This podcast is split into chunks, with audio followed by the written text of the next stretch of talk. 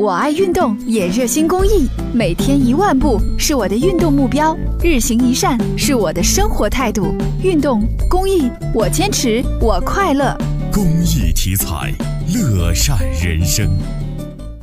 下午三点，记者来到了位于马扎工业园区的郑州九天工贸有限公司，厂区内一片冷清，在砂轮成型车间，记者才听到了一些机器的轰鸣声。采访中，记者了解到，这个车间都是高级技工，而且他们都很年轻，基本上都是二十出头的小伙子。别看他们年纪不大，但是他们从事一线工作几乎都在两年以上。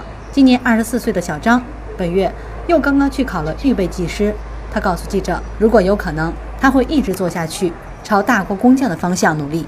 在这个行业里面也是挺有发展前途吧。呃每天重复同样工作，但是心情是不一样的，能把。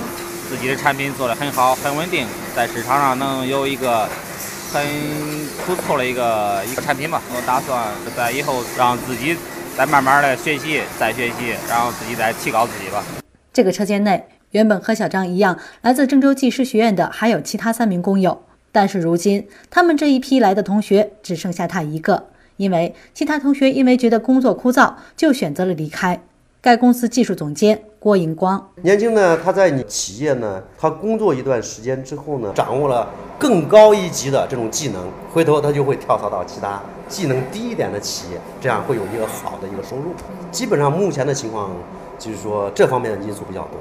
近年来，我市企业对一线技术工人的需求量迅速增加。高级工、技师等尤为紧缺。该公司营销部负责人王石林：岗位空缺是肯定有了，然后你来点人，我都安排上干，而且活儿干不完的活儿，人你留住留不住那是你个人的原因了。缺乏有经验了，你带个经验来了之后肯定更好，来了都能上手。有经验的话可能会相对来说难一点。